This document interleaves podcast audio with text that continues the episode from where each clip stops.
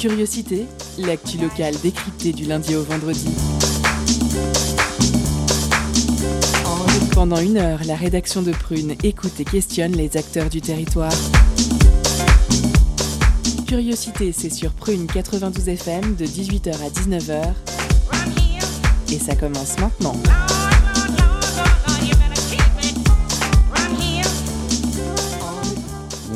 Bonsoir à toutes et à tous. Nous sommes le lundi 3 mai 2021 et on est toujours content de vous retrouver pour ce nouveau Curiosité du lundi. On se rapproche de la réouverture des terrasses, musées et salles obscures. L'équipe dans le studio ce soir avec moi comme la semaine dernière, Camille, Titouan et Sam pour le grand entretien. Bonjour à vous, ça va? Salut. ça, va, ça va très bien. En forme pour cette heure, euh, en forme, oui, pour cette heure ensemble? Oui. Oui. Alors, on est prêt pour une heure d'infos culturelles, d'infos locales et toujours de la bonne humeur pour cette émission. Alors, au sommaire ce soir, nous commencerons par le grand entretien en recevant Anissa Chamy, chargée de communication à la Maison de l'Europe, à l'association de la Fête de l'Europe qui aura lieu du 7 au 10 mai. Ce sera au micro de Sam et Titouan. Côté chronique, ce soir, Camille nous parlera vélo. En seconde partie, c'est une interview de Ludovic Pietu réalisée par Claire Vie. Il est l'auteur du roman graphique Pédale qui aborde la difficulté de se situer dans une société où les modèles amoureux sont hétéronormés. Et bien entendu, il y aura la pause cadeau à peu près au milieu avec ce soir un vinyle à gagner. Vous avez le programme, c'est lundi, c'est permis et c'est parti. Culture, questions sociales et politiques, environnement, vie associative. On en parle maintenant dans l'entretien de curiosité.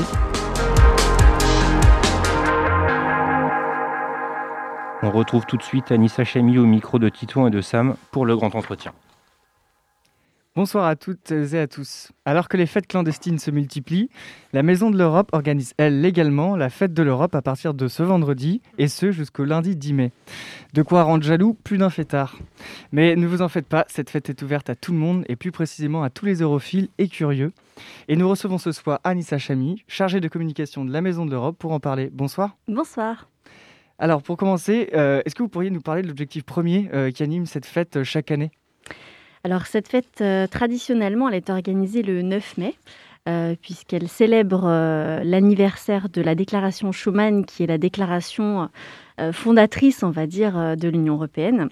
Donc, traditionnellement, elle a lieu le 9 mai. Nous, cette année, on a plutôt souhaité l'étendre pour pouvoir faire la fête un petit peu plus longtemps. Et euh, elle a pour vocation à rassembler tous les acteurs associatifs euh, qui, ont vocation à, travailler sur l'Europe. Euh, c'est un temps festif, convivial. et cette année, malgré les conditions sanitaires, on le veut quand même con- convivial et festif, bien qu'il soit en ligne. Comme vous, venez de le dire, la fête de l'Europe 2021 sera exclu- exclusivement en ligne cette année. Mais comment prépare-t-on un événement en ligne et pouvez-vous nous en dire un peu plus sur ses modalités? Oui, alors euh, cette année, on a souhaité mettre en avant le travail de nos associations membres. Il faut savoir qu'on a euh, beaucoup d'associations qui sont partenaires euh, de la Maison de l'Europe tout au long de l'année.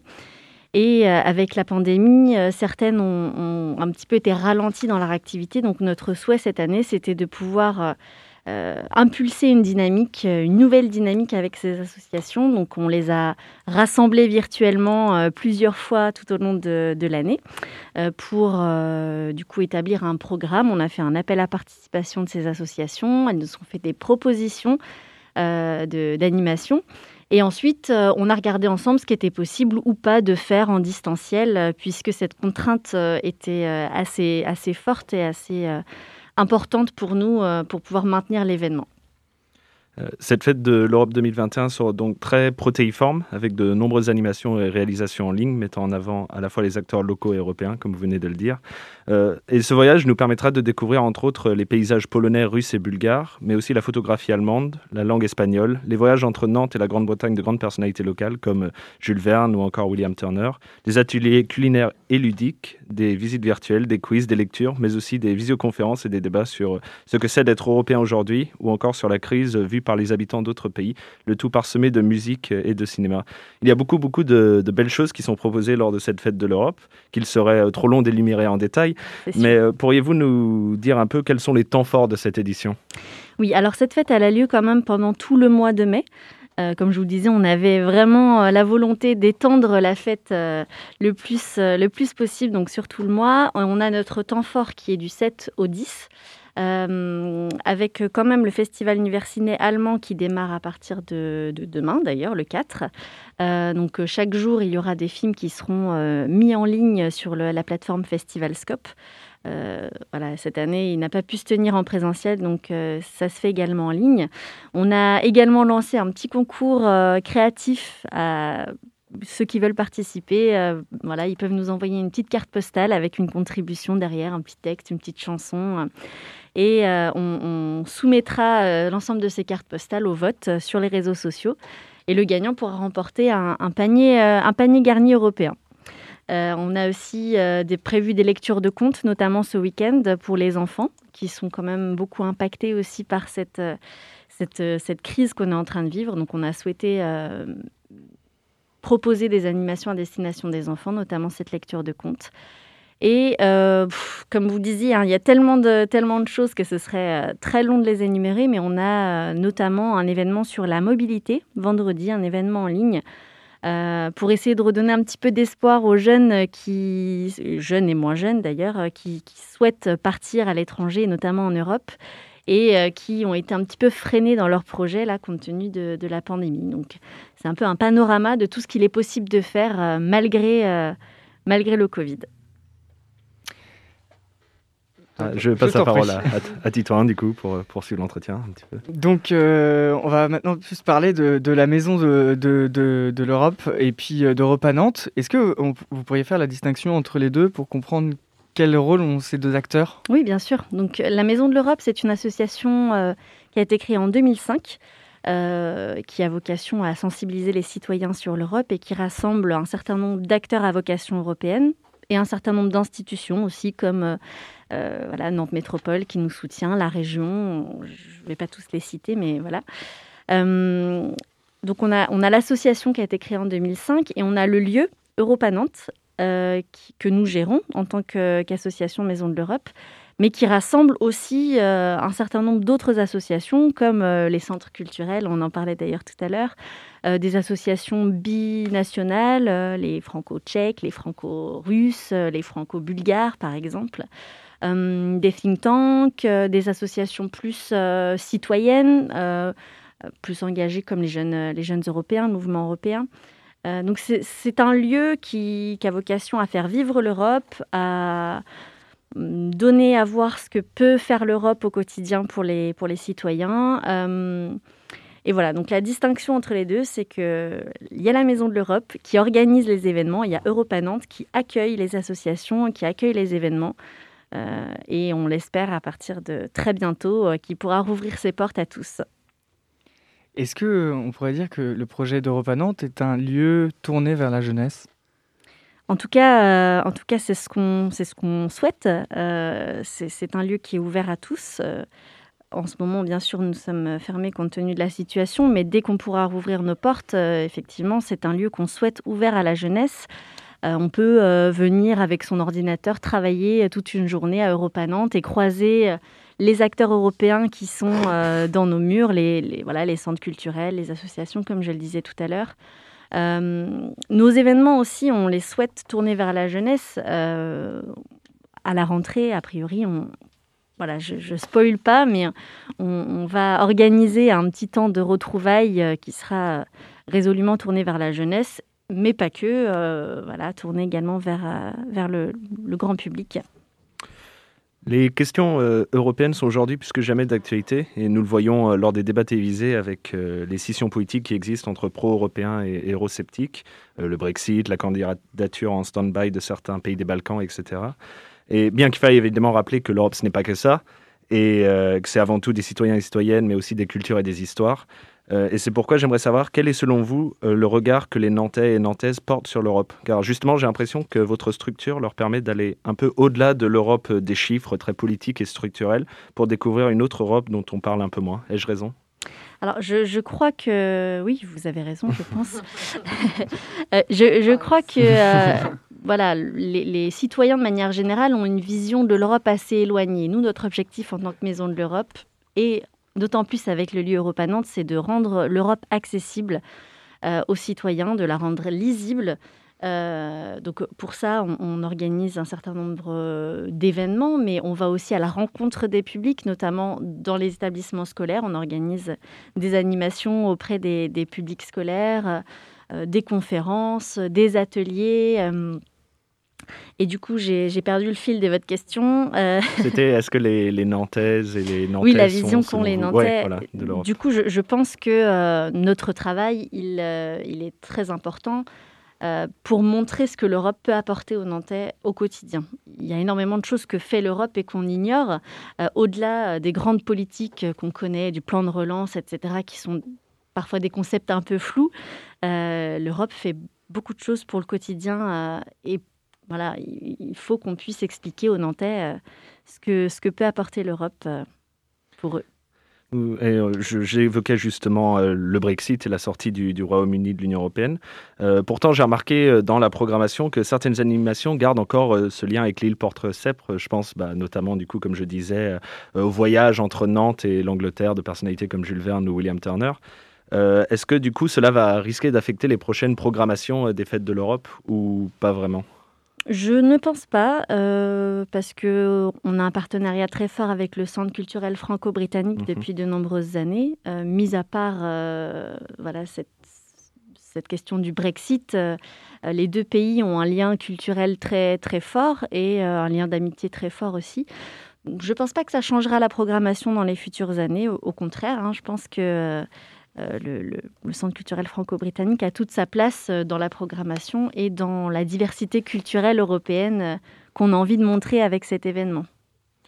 et je voulais aussi vous demander, quelles personnes viennent vous voir au sein de la Maison de l'Europe? S'agit-il d'étudiants et surtout d'étudiants étrangers et binationaux ou alors de tout type de personnes, nantaises ou non, qui seraient curieuses d'en apprendre plus sur les autres cultures? C'est tout à fait ça, c'est tout type de personnes. Après, effectivement, on a quand même un certain nombre de de, jeunes euh, Européens qui arrivent sur Nantes et qui ont envie de faire des rencontres.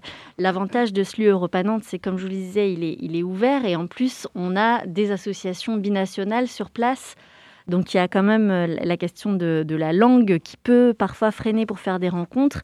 À Europa Nantes, il n'y a pas de barrière. On vient qu'on parle espagnol, français, euh, allemand, anglais. tout, est, ouvert et tout est possible. Très bien. Merci beaucoup, euh, Anissa. On fait une petite, une petite pause en musique avec Afriquois Get Till It. I want you to feel my rain. Rain? Feeling my rain is feeling my life. On the sky, giving life onto life. That gives on to more life. Our lodge is black and white with colors and the detail. It's all about the race, baby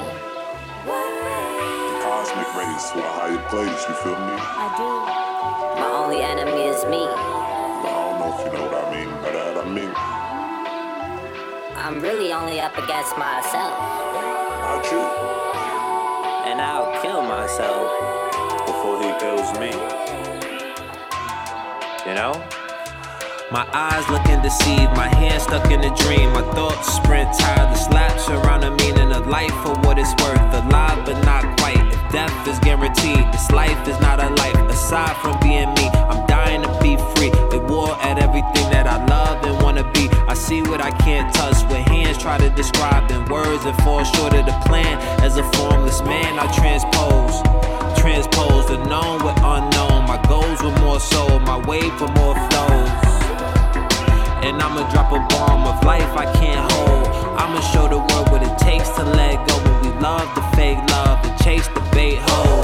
Let me be the judge of the case, the case closed. That ought to relieve the strain your face shows. Someone ought to change the pace, the hate grows. The race to age old, my fate so immortal. Can't play it safe to open a new portal. Taste life, ethereal spit forms a miracle drink out of eternity. Lavishing in a spiritual tunnel within a lyrical black music imperial. Eat knowledge for cereal.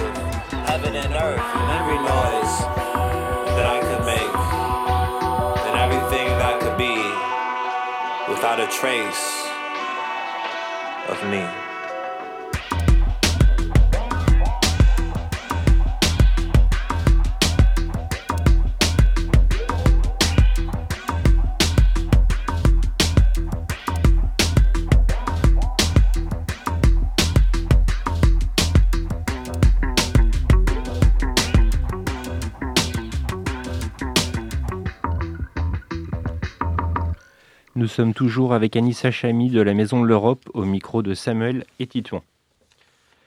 La Maison de l'Europe, euh, Europe à Nantes, articule ses projets autour de cinq grandes missions. Euh, L'accessibilité de l'information pour tous citoyens et citoyennes, le soutien et l'accompagnement euh, à la mobilité en Europe, la connaissance et compréhension de la diversité culturelle européenne sous toutes ses formes, la réflexion, les échanges, la mise en débat et la formation, et pour finir, la créativité et l'innovation, le croisement des compétences, le développement des synergies entre acteurs et l'émergence des projets. Euh, Pouvez-vous nous dire euh, pourquoi ces missions vous tiennent à cœur et d'où est née euh, cette envie de parler d'Europe et de donner envie aux Nantaises et aux Nantais de découvrir et de l'aimer?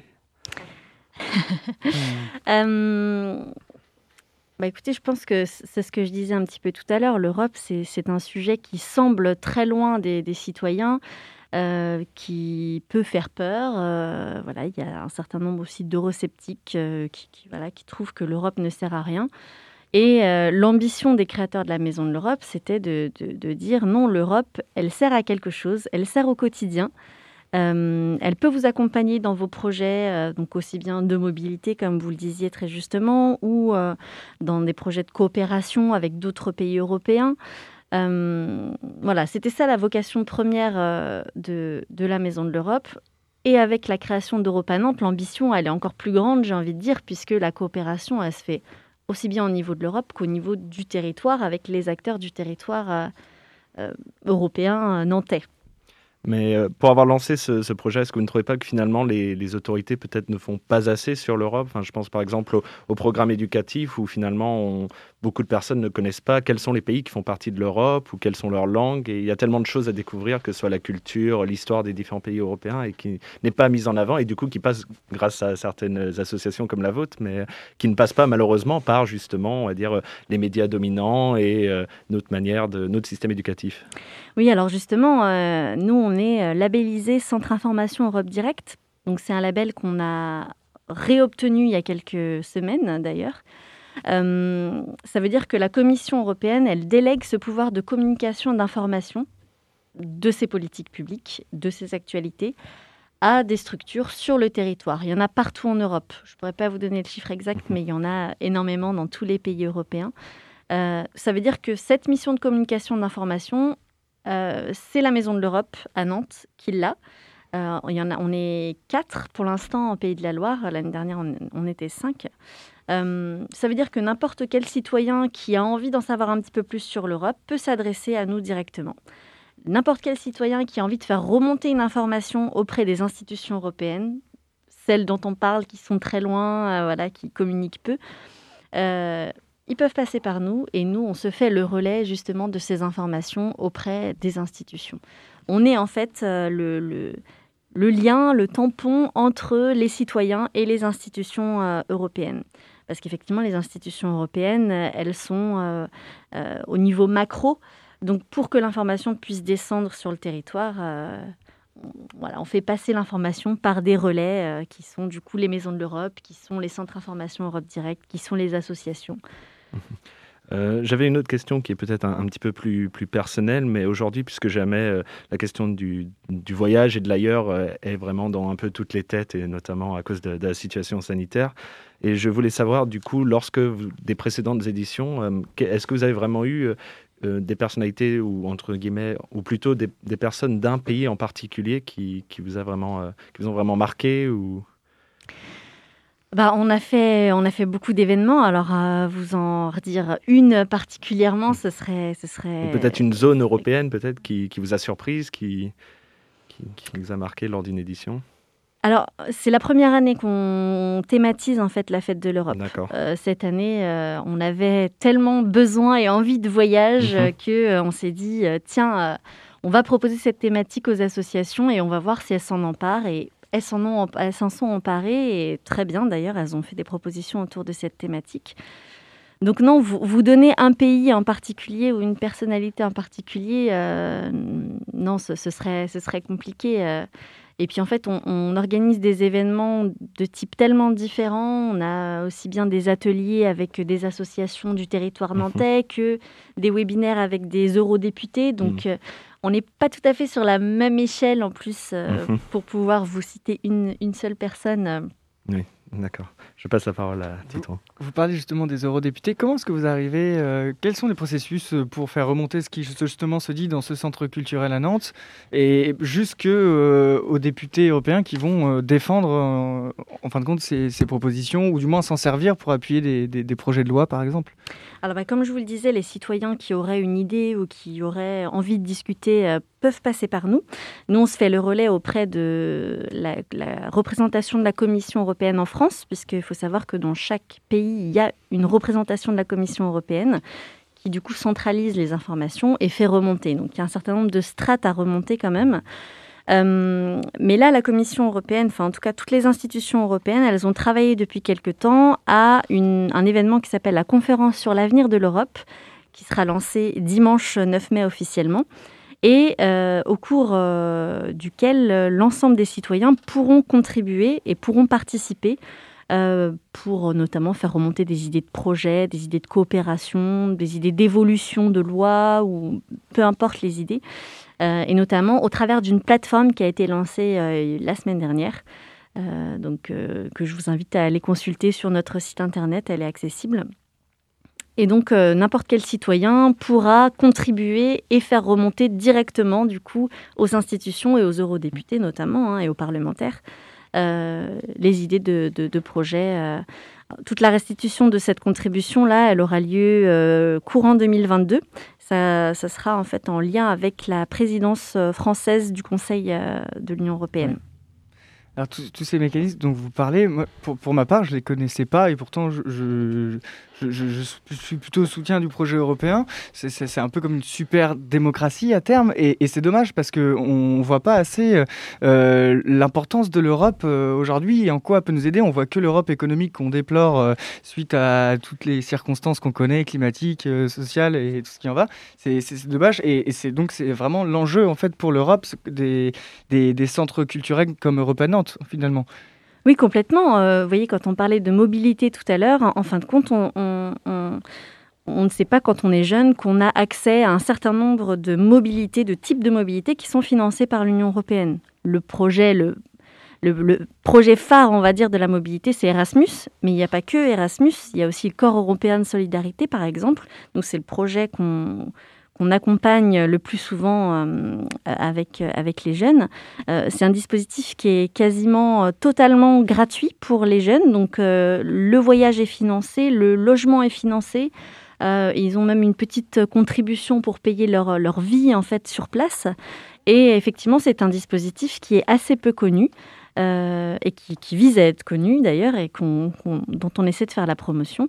C'est un dispositif financé par l'Union européenne et qui est tout à, fait accessible à n'importe qui finalement. Alors dans un cadre bien sûr d'âge, euh, mais des exemples comme ça, je pourrais vous en donner mm. plein. Euh, la rénovation énergétique des bâtiments, par exemple, on l'ignore, mais il y a un certain nombre de projets qui sont financés par l'Union européenne. Ça, c'est des choses très concrètes de la vie de tous les jours. Et, vous, en tant que, chargé de communication, comment, euh, comment faire, puisque les centres culturels sont utiles, mais ils ne sont peut-être pas suffisants, comment faire pour davantage euh, informer euh, l'importance de l'Europe dans nos vies et les possibilités qui sont à faire? Qu'est-ce que, que vous imaginez, vous, comme autre solution? Ce qu'on essaie de faire, nous, c'est de s'appuyer un maximum sur les acteurs du territoire, sur nos associations, qui sont au plus près des mmh. citoyens, finalement, et de rentrer par des sujets de la vie de tous les jours. On a, par exemple, euh, fait dernièrement une visioconférence sur euh, la place des femmes dans la culture. Donc c'est un sujet très concret et on l'a élargi au niveau européen. On va par exemple euh, parler en mai, fin mai prochain, euh, de la régulation des, euh, des coursiers Mm. Donc voilà, qui est aussi un sujet très mm. concret et qui est d'actualité puisque là, les pays européens mm. commencent à s'activer sur le sujet. Euh, donc voilà, en tant que chargé de communication, on essaie de rentrer, et en tant que Maison de l'Europe plus particulièrement, on essaie de rentrer par des sujets de, tous les, de la vie de tous les jours qui parlent euh, aux gens plus que des politiques publiques euh, de manière générale. Vous disiez que c'était important que ces, événements soient, soient, accessibles et d'ailleurs tous les événements organisés, euh, qu'ils soient en direct ou en rediffusion euh, en ligne, si je ne m'abuse, sont gratuits, euh, à l'exception de la fenêtre du Festival du cinéma allemand. Bien sûr. Et, du coup, était-ce une volonté de, rendre cette fête de l'Europe en ligne et plus largement ce voyage à la découverte des histoires et des cultures européennes gratuit et donc accessible à, à tous et toutes? Oui, complètement. La plupart de nos événements sont gratuits. Euh, qu'ils soient en virtuel ou en réel. Euh, notre objectif, comme je vous le disais, c'est de sensibiliser le plus large public à l'Europe. Je pense que si on proposait des événements payants, euh, on aurait peut-être moins, de, moins de public, tout simplement. Effectivement, le festival Universiné allemand pardon, est payant, puisque là, on a accès à des mhm. œuvres quand même sur un temps, un temps limité. Mis à part ça, tout, tout est gratuit. Une dernière question, il nous reste juste une minute. Euh, est-ce que vous considérez Nantes comme une ville euh, pro-européenne, europhile? Est-ce que vous avez ce sentiment-là par rapport à d'autres villes? Alors, euh, par rapport à d'autres villes, je ne saurais pas dire, mais effectivement, Nantes est une ville plutôt europhile. Elle fait partie du réseau Eurocities, qui est un réseau européen de, de, de métropoles européennes.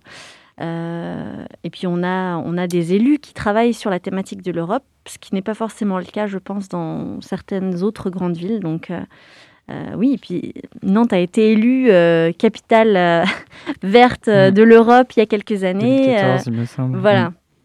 Donc oui, effectivement, Nantes est une ville plutôt, plutôt europhile. On va redonner le, le, nom du site internet pour avoir toutes les informations. Oui, donc c'est www.maisoneurope-nantes.eu. D'accord, bah merci Anissa en tout cas d'être venue dans le studio, d'avoir répondu à, nos, à, nos, questions. On passe maintenant à la chronique de Camille. Alors Camille, euh, prête à pédaler, ça va être vélo ce soir? Exactement, c'est parti. Étonnante, perspicace, amusante, actuelle les chroniques de curiosité.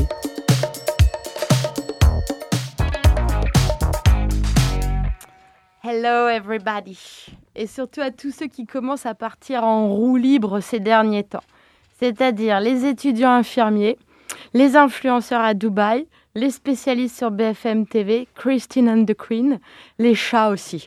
Oui, oui, il faut libérer les gens. Hier encore, j'ai croisé, entre autres, une licorne, une citrouille et Lucky qui faisait du vélo dans les rues de Nantes. Dans un moment d'euphorie générale, ils ont même fait plusieurs tours de rond-point, comme ça, pour le plaisir, bloquant ainsi pacifiquement la circulation grâce à la logistique impeccable de leur leader.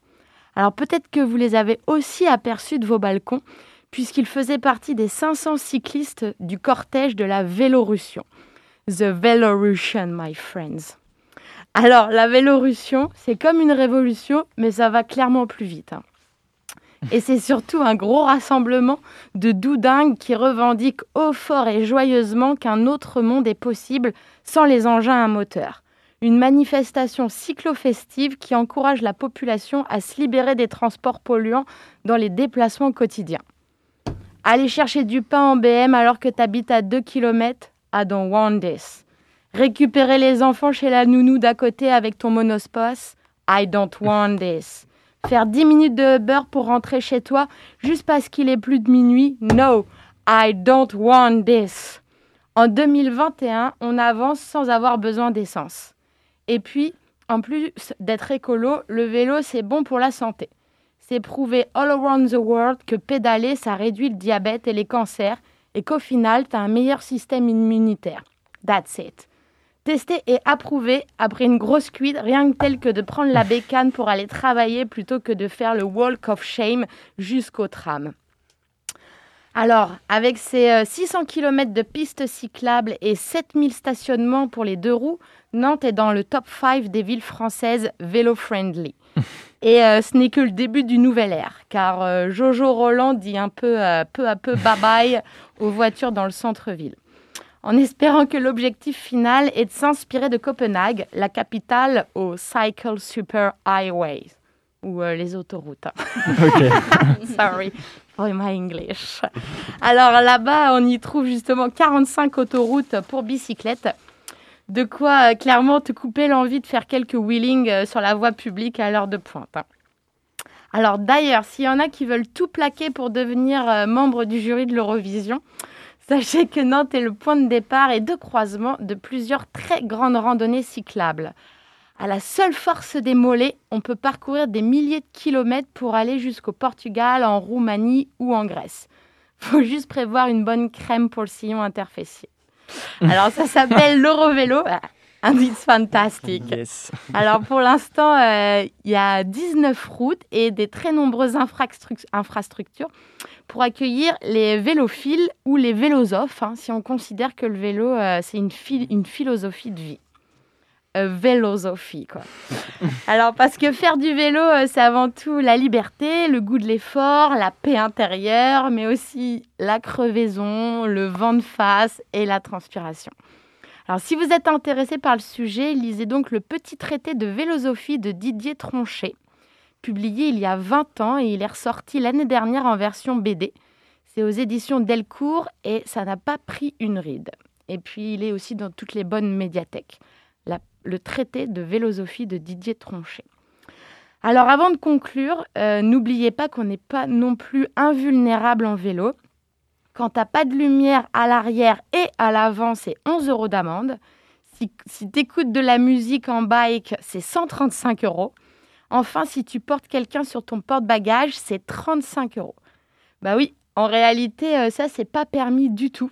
Et tant mieux, car c'est certainement la place la plus inconfortable du monde.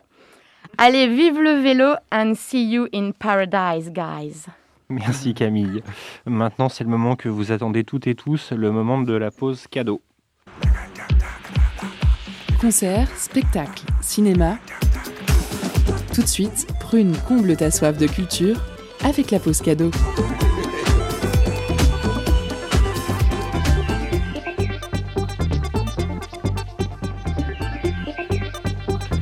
Ce soir, Prune vous fait gagner l'avant-dernier album vinyle de Ajaxto, intitulé Ding Dong. Il est sorti en 2013 chez Stereofunk Records, label qui a également produit son second album The Soul Vegetable Orchestra, sorti en décembre dernier.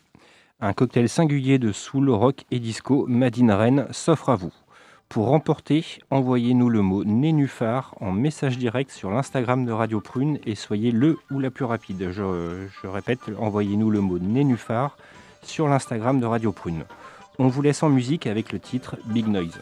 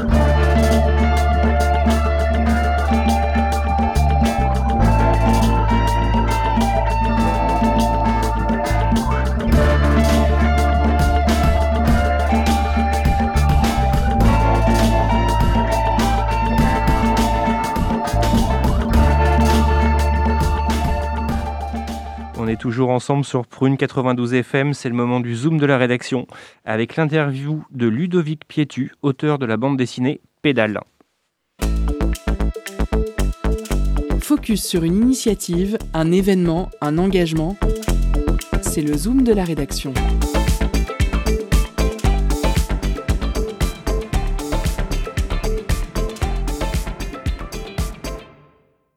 bonjour Ludovic Pietu. Euh, donc aujourd'hui, je vous reçois en direct du Canada. Euh, vous êtes l'auteur du roman graphique Pédale, qui sera publié aux éditions nantaises Rouquemout et qui aborde la difficulté de se situer dans une société où les modèles amoureux sont hétéronormés. C'est bien ça? Oui, c'est aussi illustré avec JK. En fait, je sors, euh, je sors la BD, euh, je suis l'auteur, mais l'illustration, c'est JK. C'est ça. Alors, vous êtes né, vous, en Loire-et-Cher, en 1978. Euh, vous avez obtenu un diplôme d'ingénieur agronome à Paris et puis vous avez déménagé au Canada. Comment on arrive à écrire un premier roman à une quarantaine d'années, Ludovic? Euh, c'est vraiment un long cheminement. C'est vrai que j'ai fait mon coming out il y a une vingtaine d'années et j'étais plutôt à l'aise avec ça. J'ai plutôt eu de la chance euh, depuis les 23, enfin depuis mes 23 ans. et puis c'est vraiment un projet en commun en fait. C'est vraiment quelque chose qui est né avec Jika en fait, qui est ma meilleure amie. On s'est rencontrés il y a une quinzaine d'années en Thaïlande. et puis elle, elle me connaît par cœur. Et, c'est il y a sept ans à peu près qu'elle a eu l'idée. Elle, elle fait de l'illustration. Et, euh, c'est il y a sept ans qu'elle a eu l'idée en fait de, commencer à faire une, un projet de BD euh, avec comme sujet au départ euh, plus explorer tous les tous les plans cul potentiellement qu'on peut avoir quand on est un jeune homme gay que j'étais et tout ce qu'elle entendait, toutes les histoires qu'elle entendait, en fait, en, remontant le temps et en, échangeant, euh, elle s'est rendue compte, et c'est elle qui a eu la première idée, la première, euh, l'idée de dire, mais en fait, avant de parler de tous ces plans cul, il y a, une histoire encore plus importante à, illustrer, c'est comment est-ce qu'un jeune garçon né dans le Loir-et-Cher euh, en vient à faire un coming out à 23 ans et pas avant, pas après. Euh, donc c'est vraiment venu d'elle en fait. Il y, a, eu, besoin pour moi d'avoir un œil extérieur sur mon parcours pour me dire, euh, bah, écoute, cette histoire-là, moi j'ai vraiment envie de la raconter. du coup, ça a vraiment commencé comme ça, un, peu comme un, comme un pari, comme une provocation qu'elle m'a faite. Et, puis on a, mis, on a mis du temps à se mettre en jambe, on a mis du temps à maturer, on a mis du temps à, s'autoriser aussi à créer un roman graphique, puisqu'on ne vient pas du tout du monde de la BD. Euh, mais petit à petit, euh, ben, on y est arrivé. Et puis, les rencontres avec euh, les éditions Oukmout ont vraiment été le catalyseur qui font que le projet maintenant prend vie et existe. Donc c'est pour ça que vous avez fait ce choix du, roman graphique aussi, plutôt que de prendre que de, que de l'écriture? Ah, Oui, oui, c'est vraiment parce que c'est un projet à deux. Moi-même tout seul, face à une page blanche, écrire un roman classique, je ne l'aurais pas forcément fait, c'est pas forcément un talent que je me sens. Mais par contre, le média roman graphique, c'est déjà quelque chose que moi j'aime beaucoup, que je trouve euh, très puissant. Euh, et puis c'est plus ludique. Et, notre, euh, notre pari aussi avec JK, c'était de raconter cette histoire-là pour que ce soit une histoire pas lourde. on voit beaucoup d'histoires de, coming out ou de, vie de personnages LGBTQ qui, qui sont difficiles et souvent c'est des parcours qui sont effectivement pas faciles. Euh, moi, j'ai eu de la chance quand même que ça se passe bien. Et, avec la distance, avec 20 ans de, 20 ans de distance, je, prends le pari de vouloir en rire aussi, de, porter un regard un peu amusé sur ce jeune garçon qui se pose des questions et qui fait des bourdes et, qui ne comprend pas très bien ce qui se passe autour de lui euh, au collège. Euh, il y a de la méchanceté aussi, hein. il y a des choses qui été pas faciles, mais, globalement, je peux dire que moi, je m'en suis plutôt bien sorti. Euh, et du coup, c'est vraiment ça aussi qu'on voulait faire avec JK, c'est aborder ça d'un angle euh, humoristique, un peu amusé, bienveillant. Euh, et du coup, le roman graphique se prête aussi à véhiculer ce message-là, de quelque chose de, plus positif et d'apporter de la douceur par le dessin à certaines situations, même si parfois elles peuvent être un peu plus lourdes. Vous parlez euh, dans, le roman, je cite, de quête d'identité sexuelle, de questionnement d'enfants, des inquiétudes d'ados et des mensonges de jeunes adultes. Euh, c'est un roman qui est totalement autobiographique. Alors, euh, est que le fait que l'ouvrage soit marqué par votre histoire personnelle, vous avez quand même essayé d'en faire un questionnement un peu universel qui va parler à tout le monde, ou en tout cas à toutes celles et ceux qui ont dû faire face à un coming out Alors, je ne sais pas si moi, enfin, sais pas si j'ai volontairement voulu que ce soit un message universel.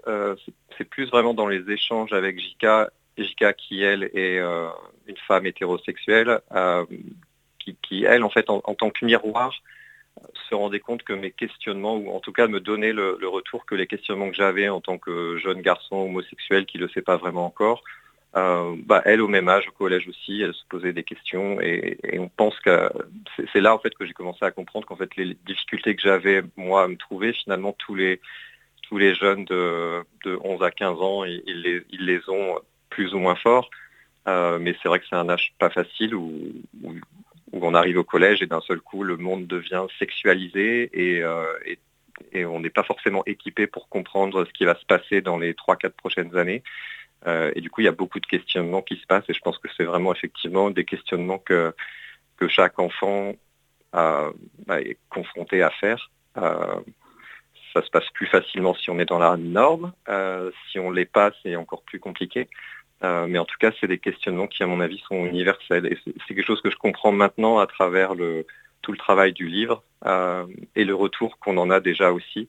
beaucoup de gens qui le lisent et qui, qui se retrouvent, même s'ils ne sont pas forcément euh, euh, dans la minorité euh, homosexuelle ou LGBT. C'est ça, vous avez déjà reçu pas mal de, retours. Vous pouvez nous, expliquer un petit peu ce, que les gens vous ont dit? Oui, bah, notre environnement proche, on, l'a fait lire déjà à la famille.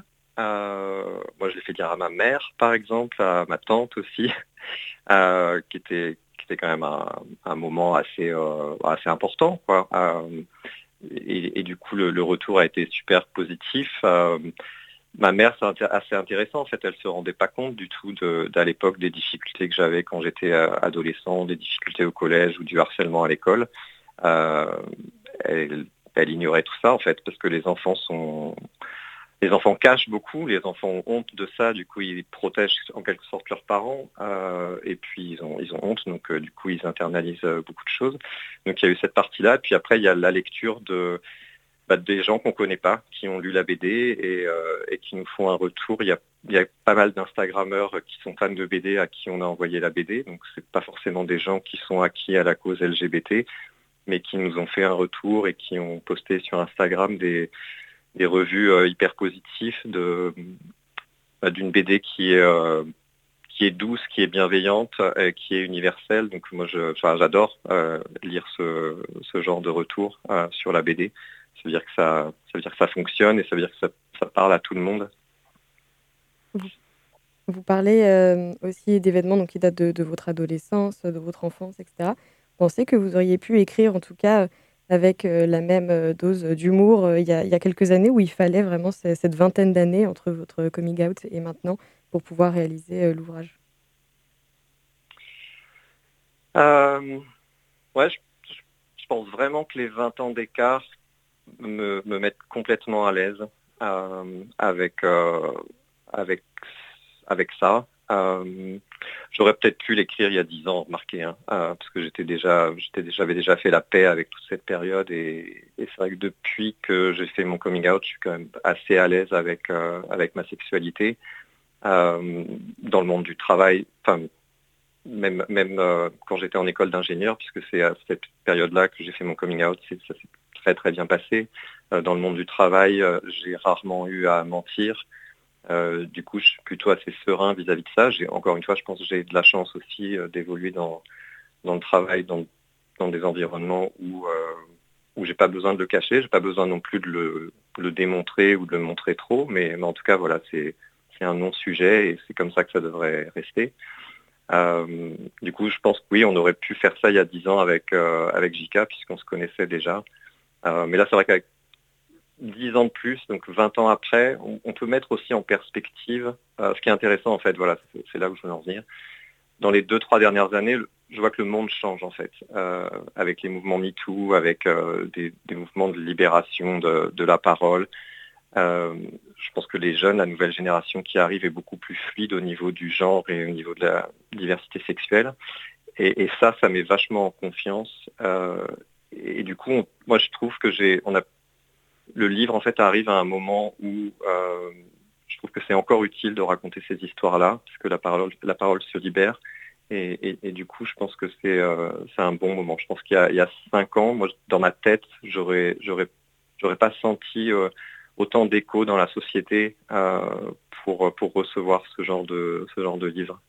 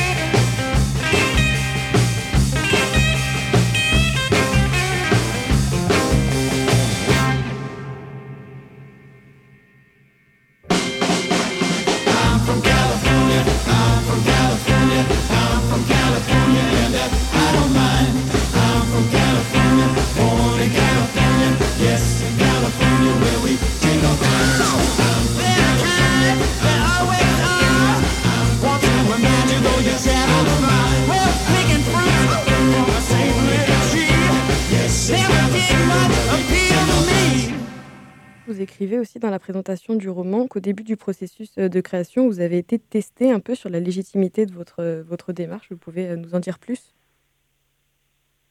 Oui, bah, en fait, on a commencé à réfléchir au, livre il y a 6-7 ans. Et du coup, c'est vrai qu'à l'époque, moi j'étais en France, JK était en France aussi, enfin j'étais plus dans un environnement français. on venait d'avoir le mariage pour tous en France, en tout cas le mariage gay était possible euh, euh, et, c'était une avancée.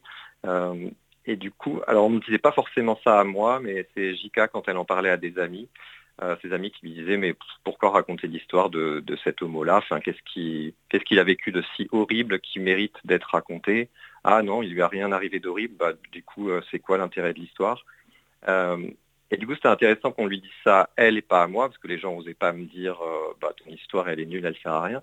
Mais à elle, en tout cas, on se permettait de lui dire bah ouais, mais s'il n'a pas vécu un truc horrible, euh, c'est pas intéressant de raconter l'histoire, en fait, il n'y a pas, d'intérêt. Et, justement, si, nous, on avait envie de raconter une histoire qui se passe plutôt bien pour montrer que ça peut se passer bien, qu'il y a il y a des histoires qui sont très difficiles, mais il y a aussi des histoires qui peuvent bien se passer et ça vaut le coup aussi de les raconter. Euh, mettre un peu de, bienveillance euh, là-dessus. Euh, mais, c'est vrai, voilà, on était, on était à travers elle, en tout cas, un peu testé sur la validité de raconter cette histoire-là, et puis, et puis aussi sur le fait que, est-ce que besoin de continuer ce combat et de raconter ces histoires, puisque c'est bon, maintenant les gays, vous pouvez vous marier, vous avez tout ce que vous vouliez, donc arrêtez de vous plaindre, en gros. Euh, sauf qu'il y a un bon retour en arrière quand même. Euh, moi, ce qui m'a aussi déclenché et qui m'a choqué, c'est les manifestations euh, contre le mariage pour tous ou contre la procréation assistée et qui continuent. Et c'est un truc que j'arrive vraiment pas à comprendre. surtout depuis trois ans que je suis au Canada, enfin, je, je, vois la France qui continue à bloquer sur ce type de questions et je me dis mais au secours quoi. Enfin, pourquoi est-ce qu'on reste bloqué dans les années 50 en France alors que là où je suis au Canada, c'est des questions qui où, c'est devenu un non-sujet. Enfin, c'est beaucoup plus euh, serein. Euh, il n'y a plus vraiment de débat. Quoi. Ça a changé votre donc ça, c'est choquant. Ça a changé votre regard justement d'être au Canada et, et de pouvoir observer ça, de la, la situation française de l'extérieur? Euh, oui, complètement. C'est pas la première fois que j'habite à l'étranger et que je vois la France avec de la distance. Euh, et, c'est vrai que, enfin, c'est frappant comme le Canada est assez avancé sur ces questions-là. Euh, comme c'est beaucoup plus simple, par exemple ici, je vois plein de maisons là où j'habite en Ontario, il y a, beaucoup de maisons euh, devant la, devant leur maison, il y a un drapeau euh, de la fierté, pas un tout petit, un, gros drapeau. Euh, je ne suis pas sûr qu'en France, des gens devant leur maison mettent un, un, drapeau arc-en-ciel, euh, parce que potentiellement, ils pourraient, se faire, je sais pas, jeter des pierres ou faire taguer leur maison ou quoi. J'en ai vu dans des appartements au quatrième étage en France, mais, mais je pense pas devant, devant ta maison que tu mettrais un drapeau, un drapeau de la fierté. C'est vrai qu'on ne voit pas souvent effectivement. Euh, Et alors qu'ici, ce qui est super ouvert aussi, moi, là où j'étais vraiment choqué, c'est aussi sur les, euh, euh, les transitions de genre. des enfants à l'école à 9-10 ans qui disent bah, écoutez, moi je suis pas un garçon, je suis une fille. et c'est accepté, et c'est et c'est aidé. Et, dans la société, en fait, les, les gens en parlent et, et c'est pas un tabou. Et les gens savent en parler, les gens savent recevoir ce genre de discours. Euh, et ça je, trouve ça, fascinant, la facilité avec laquelle ça peut se faire ici.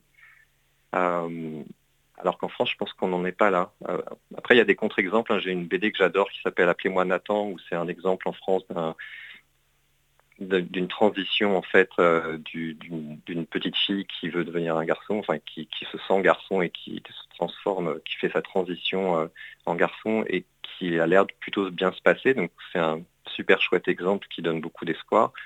Euh, je pense que c'est encore une exception. Quoi. Les, transitions de genre, c'est encore un, autre débat, euh, enfin un autre combat encore plus poussé, euh, encore plus difficile, je pense, à, faire entrer dans les sociétés. C'est ça, et qu'on ne retrouve pas forcément non plus dans, la littérature beaucoup. Mm. Pour revenir sur l'ouvrage, il y a 50% des, droits d'auteur, si je ne me trompe pas, de, de, cet album qui seront versés à la Fondation Le Refuge. Pourquoi vous avez choisi cette association-là en particulier? Euh, ben, J'habitais à Montpellier avant de partir au Canada. Le refuge, c'est une association qui vient de Montpellier. Euh, et puis moi, ce qui m'a choqué et qui me fait toujours mal au bide, c'est de savoir qu'une association comme le refuge héberge euh, chaque année à peu près 350 jeunes parce qu'ils se sont fait mettre à la porte de chez eux. donc il y a des jeunes de 15 ans, enfin des ados, qui, parce qu'ils sont différents, euh, se font mettre à la porte de chez eux. Et ça arrive tout le temps en France euh, et, ailleurs dans le monde. Et moi, je trouve ça scandaleux. Et, euh, moi, j'ai eu la chance de ne pas me faire mettre à la porte. j'ai eu la chance qu'avec ma famille, ça se passe, ça se passe plutôt bien. Et, voilà, et je trouve que c'était la moindre des choses si, le, si le livre marchait, que, que mes droits d'auteur soient reversés à une association pour aider ceux avec qui, ceux pour qui ça se passe pas si bien. Euh, donc euh, non, je pense que c'est une association qui malheureusement est très utile euh, parce qu'il y a encore des jeunes qui sont à la porte de chez eux. L'ouvrage, il est actuellement en tout cas disponible en précommande pour, pour justement participer aussi et aider cette association-là. en précommande sur le site de crowdfunding KissKissBankBank, comme c'est toujours le cas avec les projets éditoriaux de la maison Rouquemout, la maison d'édition nantaise. Pourquoi vous avez choisi cette maison, cette maison d'édition-là? Ah bah, on l'a choisi parce qu'elle nous a choisi en fait. la, réalité c'est quand on est des jeunes auteurs et qu'on n'a jamais sorti de BD et qu'on veut démarcher des maisons d'édition, on n'a pas beaucoup le choix. Euh, par contre, on a, quand même présélectionné ce qu'on a fait avec JK quand on a vraiment commencé à s'intéresser à bon, comment est-ce qu'on édite. Euh, on a regardé un peu tous les éditeurs qui existaient en France. On avait fait euh, une mini-liste et on a envoyé notre projet à une dizaine de maisons d'édition qui, on pensait correspondait un peu à la, à la ligne de la, de la BD. Et Roukmout, en fait, c'est la seule maison d'édition qui nous a répondu. Euh, du coup, le, choix était vite fait.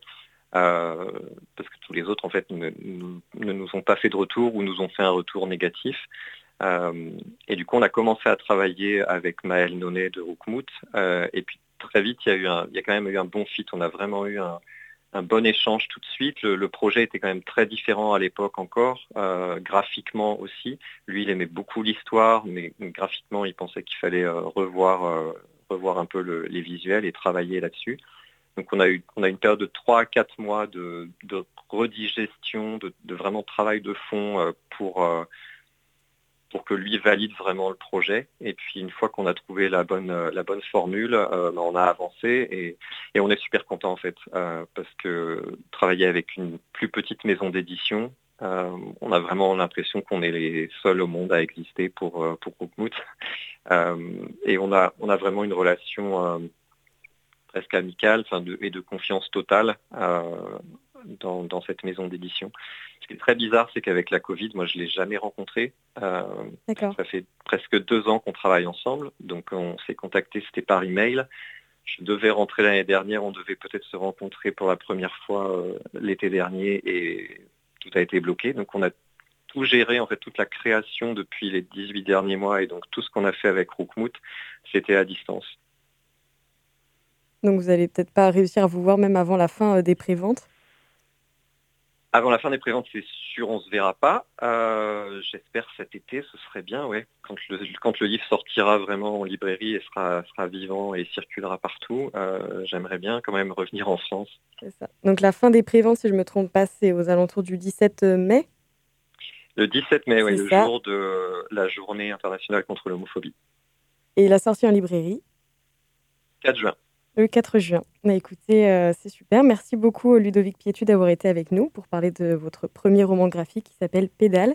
Il sera disponible en librairie donc en juin, euh, comme on l'a dit, et il est dès maintenant en pré-vente. Et en plus, sur la plateforme de crowdfunding, il y a des contreparties euh, très sympas que je vous laisse aller découvrir. Merci Ludovic Pietu. Merci beaucoup. Merci.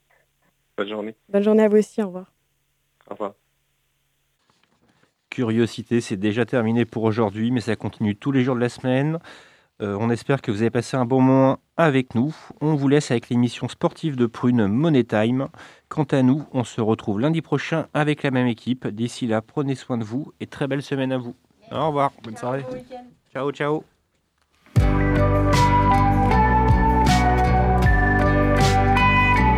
Pour écouter ou réécouter Curiosité, rendez-vous sur le www.prune.net.